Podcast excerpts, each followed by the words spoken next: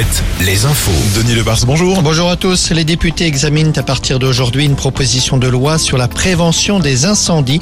Le texte prévoit une série de mesures, notamment sur le débroussaillement, sur les travaux agricoles ou encore le fait de fumer en forêt dans des périodes précises et dans certains secteurs.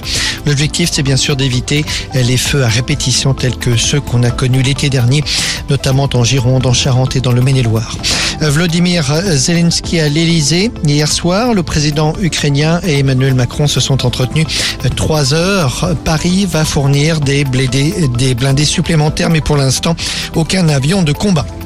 Emmanuel Macron qui cet après-midi reçoit 200 patrons de multinationales à Versailles, des patrons qui investissent en France. En marge de cette rencontre, le chef de l'État déjeunera avec Elon Musk. En Vendée, l'homme soupçonné d'avoir tiré sur la mairie de Longeville-sur-Mer sera jugé au Sable d'Olonne après l'été. Le bâtiment a été la cible de tirs de fusil pendant le week-end prolongé du 8 mai. Le suspect placé en garde à vue dans la semaine a reconnu les faits.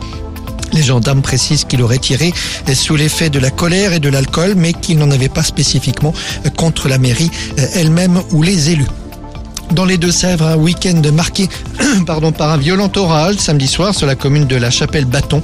La foudre a provoqué d'importants dégâts sur les systèmes électriques de la commune. De nombreux compteurs électriques sont devenus euh, inutilisables. Une météo beaucoup plus calme cette semaine, un peu de grisaille et quelques averses cet après-midi.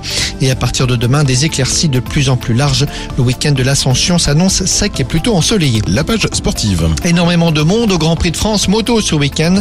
280 000 spectateurs en quatre jours. Il s'agissait, rappelons-le, du millième Grand Prix de l'histoire et le record d'affluence a été battu. En rugby, jour J-5 pour la finale de la Champions Cup et le Stade Rochelet. Cinq jours de préparation pour ce troisième rendez-vous consécutif pour les maritimes. Bonne journée à tous.